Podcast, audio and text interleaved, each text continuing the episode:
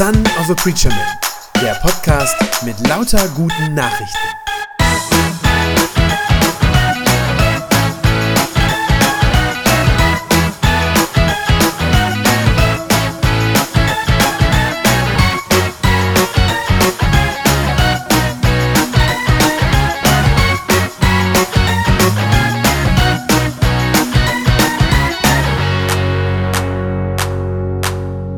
Der letzte Teil der Predigtreihe ist ja jetzt schon wieder eine ganze Weile her.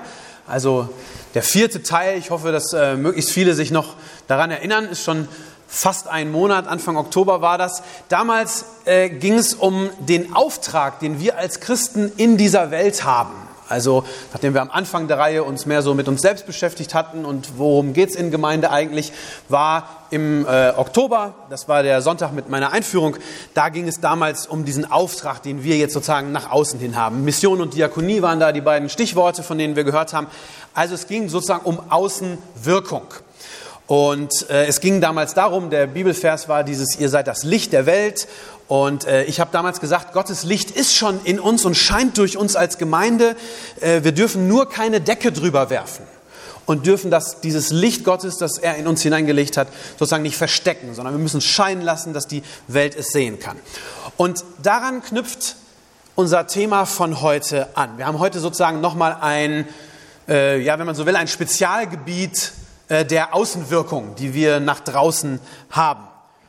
Und zwar unser Reden, die Art und Weise, wie wir reden. Warum ist das ein Thema?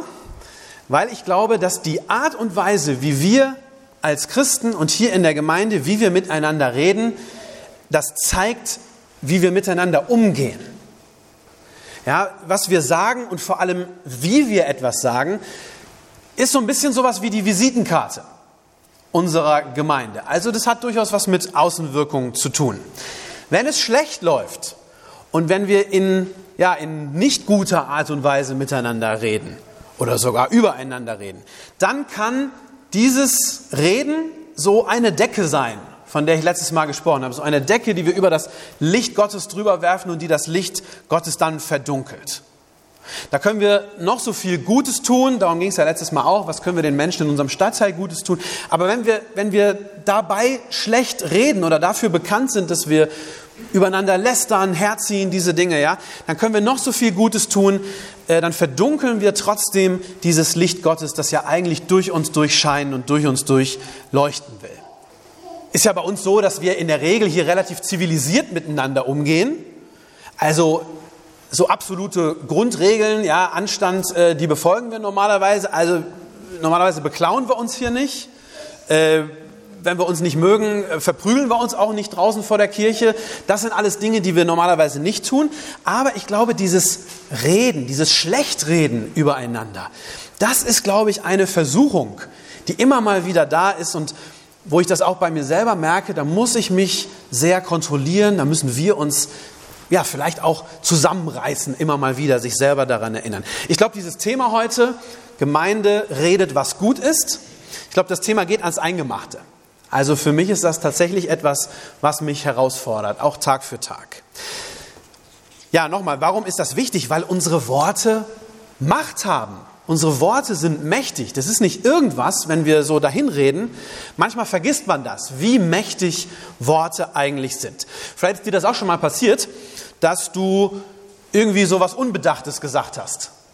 Einfach so, ein, so einen Satz rausgehauen und dann hast du gemerkt, bei deinem Gegenüber gingen in dem Moment alle Schotten zu, ja, der Blick verfinsterte sich, ne, Stirn kräuselte sich so zusammen und die Reaktion war entweder eisiges Schweigen oder ein Wutausbruch, je nach Temperament deines Gegenübers. Vielleicht hast du sowas schon mal erlebt und du wusstest in dem Moment, ups, das war jetzt gerade der falsche Satz oder das falsche Wort. Und du hast vielleicht gar nicht so äh, vorher drüber nachgedacht. Wenn du das schon mal erlebt hast, dann weißt du, wovon ich spreche, wenn ich sage, Worte haben Macht. Worte können echt was bewegen. Äh, auch bei Politikern kann man das sehr schön sehen.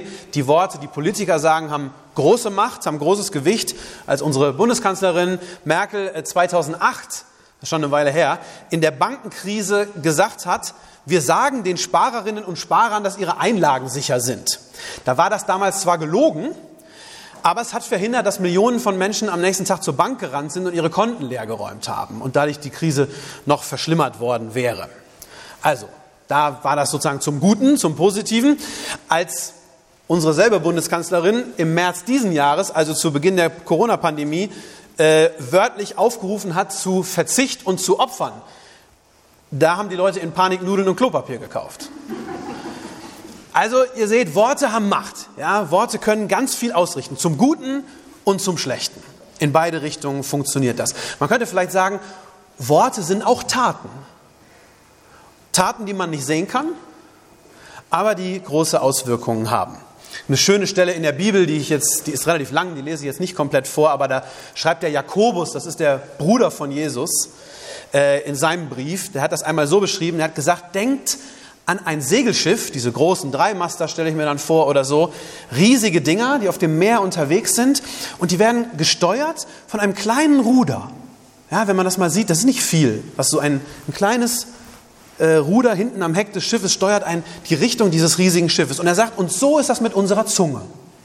Unsere Zunge ist ein kleines Ding, kleines Körperteil und steuert trotzdem den ganzen Kurs, den wir als Menschen einschlagen. Weil unser Reden so viel Macht hat, deswegen ist das eben auch wichtig, wie wir miteinander reden. Und darum geht es in dem Text, den wir eben schon äh, ja, als Lesung gehört und auch hier vorne gesehen haben. In diesem kurzen Abschnitt aus dem Epheserbrief, da steckt beides drin. Da steckt drin, wie wir nicht reden sollen und es steckt aber auch positiv sozusagen drin, wie wir reden sollen. Diese beiden Punkte möchte ich gerne heute Morgen machen und ich fange damit an, wie wir nicht reden sollen. Vers 31 rufe ich nochmal in Erinnerung, da steht, alle Erbitterung, alle Wut, Zorn, lautstarke Auseinandersetzungen und Verleumdungen sollen euch fernliegen und damit auch alle Bosheit. Ich bin ganz froh, ich bin ja jetzt ein Jahr hier äh, in der Gemeinde, dass ich hier noch keine lautstarken Auseinandersetzungen miterlebt habe. Ich erinnere mich daran, dass ich äh, in der Zeit meiner Ausbildung im Vikariat in dem Kurs, in dem ich war, mit den anderen äh, Vikaren zusammen, da haben wir irgendwann mal, äh, saßen wir abends zusammen bei einem Bier und haben gesprochen, wie ist das mit eurer Gemeinde mit Presbyteriumssitzungen? Und da haben einige gesagt, ja, meine Seite, da geht es bei uns hoch her. Äh, die brüllen sich da gegenseitig an über den Tisch und wenn äh, es einem zu viel wird, äh, springt der auf, rennt raus und knallt die Tür zu. Also bei einer, bei einer Sitzung, bei einer Presbyteriumssitzung. Das habe ich hier noch nicht erlebt und da bin ich sehr froh und glücklich drüber, denn ich glaube, das wäre ein sehr schlechtes Bild das wir nach außen abgeben würden, wenn wir uns als Christen anbrüllen und uns gegenseitig niedermachen würden. Ich hätte auch keine Lust, so zu arbeiten, sage ich ganz klar. Aber umso schöner, dass wir das zumindest hier nicht haben. Aber ich habe zwei andere Worte aus diesem Vers 31 mal so rausgenommen, die vielleicht für uns wichtig sind. Erbitterungen steht da und Verleumdungen. Das sind nun beides bisschen altmodische Worte vielleicht oder nicht so ganz gebräuchliche. Ich Übersetzt die mal anders. Ich nenne mal drei andere Begriffe, die dem, glaube ich, sehr nahe kommen. Nörgelei, Gerüchte und Lästern. Nörgelei, Gerüchte und Lästern. Ich glaube, das sind so, deckt so ungefähr das ab, was da gemeint ist. Und ich glaube, diese Dinge, die sind wirklich brandgefährlich. Die sind brandgefährlich, wenn wir das tun. Nörgeln ist was, das vergiftet die Atmosphäre. Hat man keine Lust mehr da zu sein oder mitzumachen. Es vergiftet die Atmosphäre. Gerüchte, wenn die gestreut werden, die schwächen oder zerstören sogar die Glaubwürdigkeit innerhalb der Gemeinde. Man weiß nicht mehr, was man glauben soll und wem man glauben soll. Und lästern über andere Leute, das zerstört Vertrauen. Dass man nicht weiß, redet der hintenrum jetzt schlecht über mich. Das alles drei sind Dinge, die leicht passieren können, das weiß ich wohl. Ich habe schon zu Anfang gesagt, ich muss auch immer wieder mir sagen, nein, das ist nicht richtig. Das ja, muss ich mir selber in Erinnerung rufen. Es sind Dinge, die leicht passieren, vielleicht auch immer mal wieder bei uns. Nehmen mal dieses erste Beispiel Gerüchte. Als wir die Gottesdienstzeiten hier geändert haben, von zehn auf halb elf, da hatten wir im Presbyterium darüber beraten und haben dann mein, mein wichtigster Grund oder ich war da sehr für und habe gesagt, das ist vor allem auch für Familien viel besser, die dann mit kleinen Kindern vielleicht kommen wollen, das ist die angenehmere äh, Uhrzeit. Und dann haben wir das ja auch gemacht. Wir treffen uns ja jetzt um halb elf. Und so zwei, drei Wochen später hörte ich von jemandem, der dann zu mir kam und sagte, ja, also ich finde das jetzt nicht schlecht, sagte die Person, aber ich habe ja gehört, äh, das habt ihr nur gemacht, damit wir demnächst mit den Nachbargemeinden fusionieren können. Er war völlig aus der Luft gegriffen in dem Moment. Da, da haben wir keine Sekunde drüber nachgedacht, über dieses. Äh, im, Im Gegenteil, es ist ja sogar so, dass wir zumindest mit der Matthäuskirche jetzt nicht mehr zusammenpassen. Also kann man jetzt ja nicht mehr kombinieren. Ja? Die haben um elf, wir um halb elf. Das passt nicht. Nicht für einen Pfarrer jedenfalls. Also war völlig aus der Luft gegriffen, aber trotzdem, irgendwo ist dieses Gerücht hergekommen, äh, ist aufgekommen und wurde irgendwie so weiter verbreitet. Und ich glaube, das ist nicht gut, weil das Misstrauen sät und weil dann die eigentliche Begründung, das was wirklich eine Rolle gespielt hat für uns als Presbyterium, die sieht auf einmal unglaubwürdig aus. Oder man fragt sich, stimmt das eigentlich, was die da sagen? Ist das wirklich der Grund oder gibt es noch einen Grund dahinter, den sie uns nicht verraten? Das ist schlecht. Und darum sollen wir als Christen von Gerüchten die Finger weglassen. Wenn wir irgendwas hören, sollen wir uns immer fragen, stimmt das auch? Und wir sollen vor allem auch mit den Betroffenen reden und nicht erstmal weiter erzählen. Die Person, die mir dieses Gerücht über die neuen Gottesdienstzeiten erzählt hat, die hat das dann ja auch getan. Das war ja genau richtig. Ja, dass sie mit mir gesprochen hat und gesagt hat, hör mal, ich habe das so gehört, stimmt das? Also das war gut, dass sie dann mit mir gesprochen hat. Aber oft genug wird gar nicht mit denen, die da eigentlich betroffen sind, geredet, sondern äh, die bleiben außen vor und dann läuft das Gerücht so von selber weiter. Ja, es kriegt so Beine und verselbstständigt sich.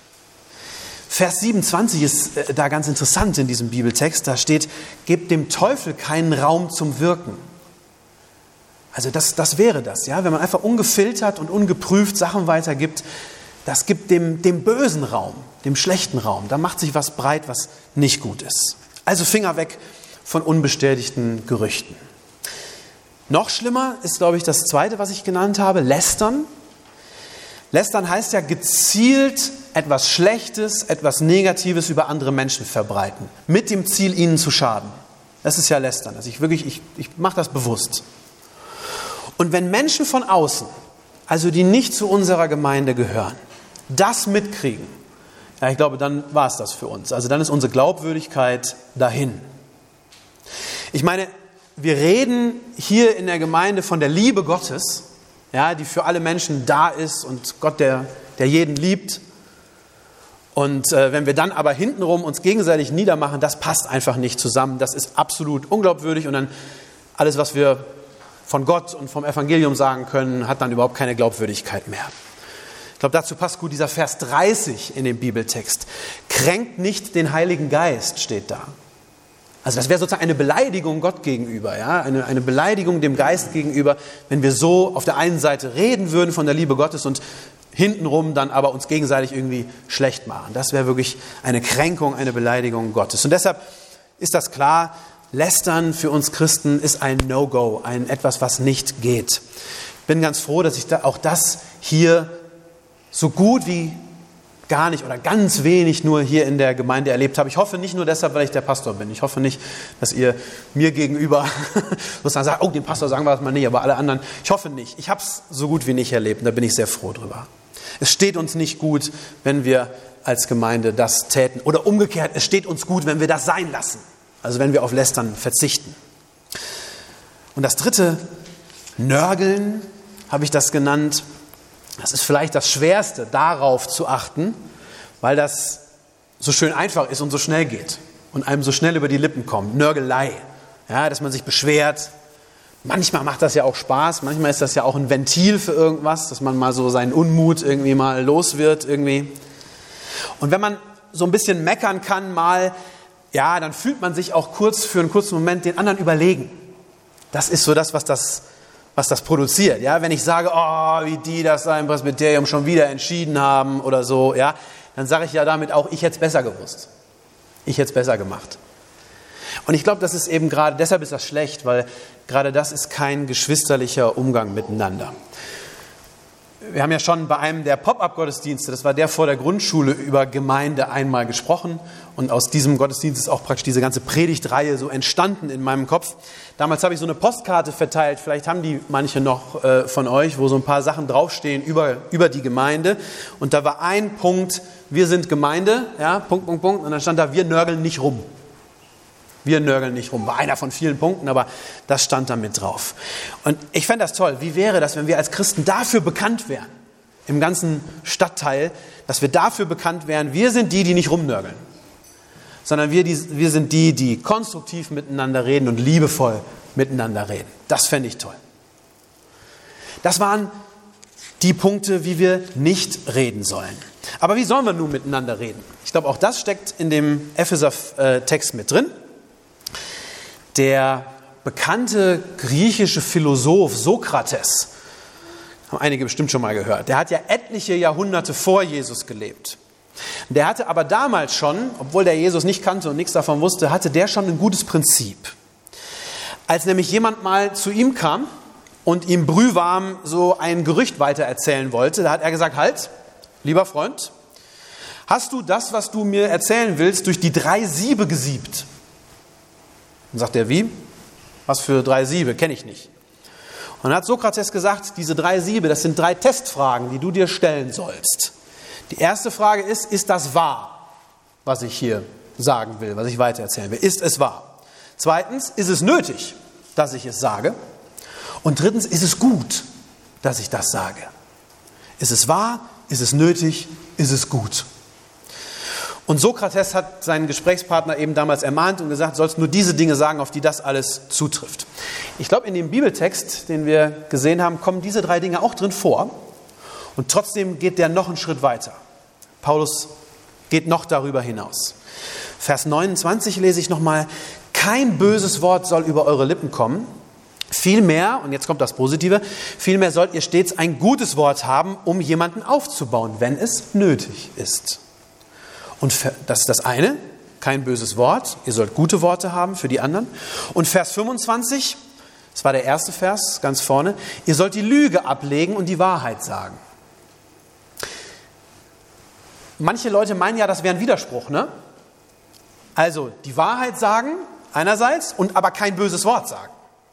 Auf der anderen Seite. Manche Leute äh, sagen, konstruieren da einen Widerspruch. Vielleicht habt ihr das schon mal gehört, äh, dass manchmal Leute so auf eine ganz unfreundliche und auch verletzende Art und Weise reden und dann das damit rechtfertigen, dass sie sagen, oh, ich bin doch einfach nur ehrlich.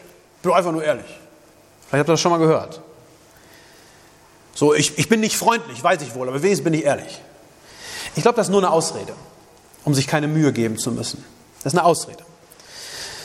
Wenn man da so einen Gegensatz aufmacht, ja, dass man sagt, entweder bin ich freundlich und dem Menschen zugewandt oder ich bin ehrlich.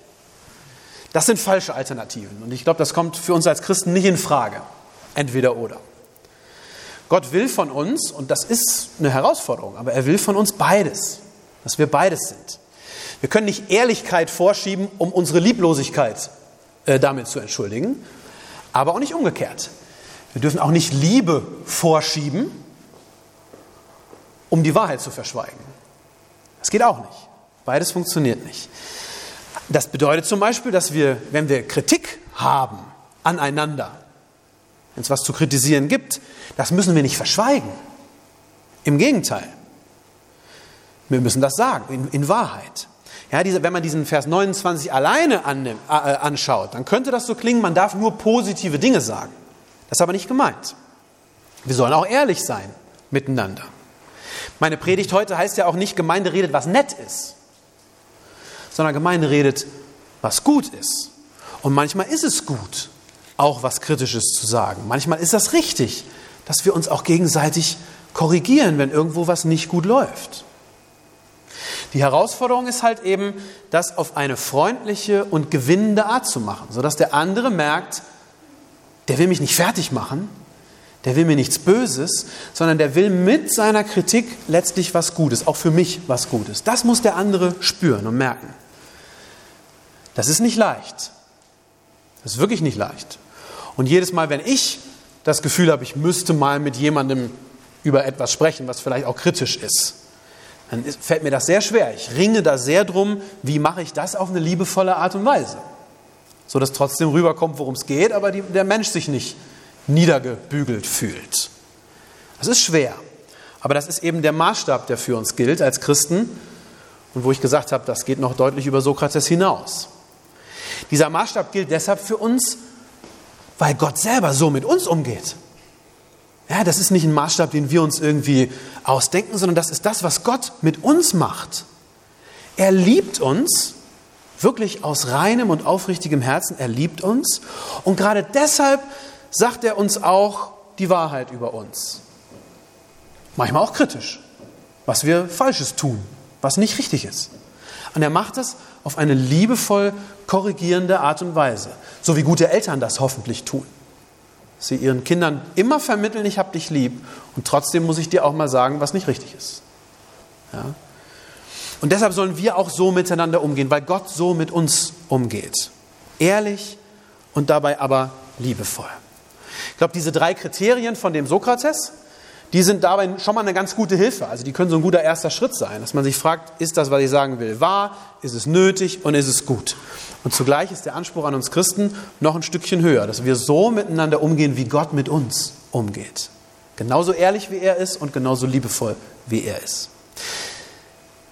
So sollen wir reden. Ich glaube, wenn wir das tun, wenn wir so reden, dann hat das Auswirkungen. Ich glaube, dann werden die Menschen merken, dass wir hier anders sind.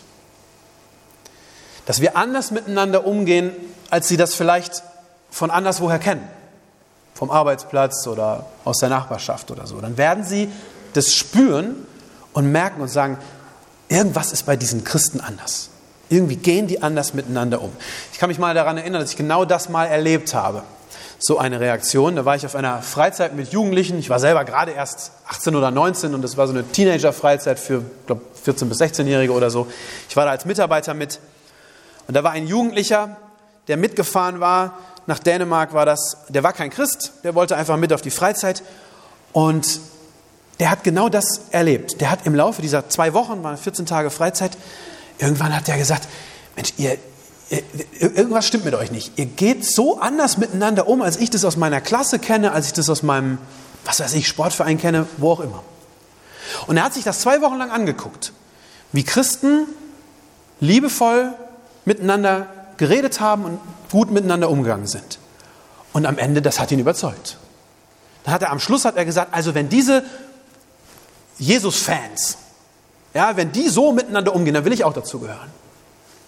Und dann hat er sich tatsächlich bekehrt, ist zum Glauben gekommen und hat gesagt, das möchte ich auch in meinem Leben haben. Also am Verhalten der Christen hat er gesehen, wie gut und wie freundlich und wie liebevoll Gott ist. Das hat er am Verhalten der Menschen gesehen. Und so soll das sein.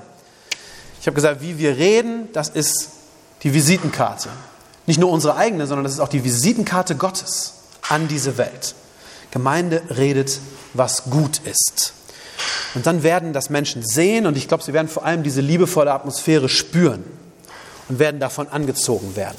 Ich habe uns noch einen tollen Merkvers äh, mitgebracht. Äh, die Bibel ist ja ein tolles Buch mit ganz vielen auch klugen Sprüchen. Jonathan, zeigst du uns den mal? Aus dem Buch der Sprüche, also aus dem Alten Testament, da steht, freundliche Worte sind wie Honig. Sie sind süß für die Seele und gesund für den Körper. Ich finde, das fasst total gut das zusammen, was wir heute gehört haben. Ich wollte den eigentlich jetzt, dass wir alle den zusammen sprechen. Könnt ihr mal so in euch hineinmurmeln. Ich lese den nochmal laut vor, aber ihr könnt ihn in euch hineinmurmeln. Freundliche Worte sind wie Honig. Sie sind süß für die Seele und gesund für den Körper. Das könnt ihr euch merken und mit nach Hause nehmen. Amen. Das war eine gute Nachricht vom Son of a Preacher Man. Wenn sie deinen Glauben gestärkt hat, dann abonnier doch einfach meinen Podcast bei Spotify, iTunes oder podcast.de und gib mir ein Like auf Facebook. Ich hoffe, du hörst mal wieder rein. Gott segne dich und bis bald.